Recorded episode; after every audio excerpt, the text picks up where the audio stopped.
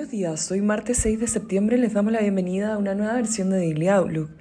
El tipo de cambio abre en 881 pesos en línea con el cierre de ayer para transar posteriormente el alza con las bolsas globales, borrando las pérdidas iniciales, aunque primando el temor de que la Fed mantenga su política monetaria restrictiva.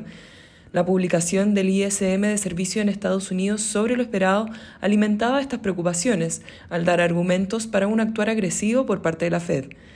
La tasa del Tesoro a 10 años sube mientras que el dólar a nivel global se fortalece, buscando nuevos máximos desde el 2002.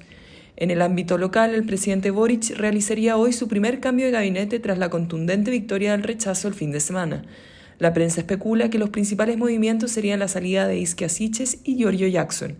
En la tarde, el Banco Central de Chile realizará su reunión de política monetaria, donde subiría la tasa en 75 puntos base. El Eurostock 50 avanza 0,4% y en Estados Unidos el S&P 500 lo hace en 0,2%, mientras que el Nasdaq cae 0,2% después del feriado del lunes y tras caer la semana pasada 3,3% el S&P 500 y 4,2% el Nasdaq, en su tercera semana consecutiva de caídas. Por su parte, en Asia las bolsas cerraron mixtas con el Nikkei rentando 0,03% y el CCI 300 de China 0,9%, mientras que la bolsa de Hong Kong retrocedió 0,1%.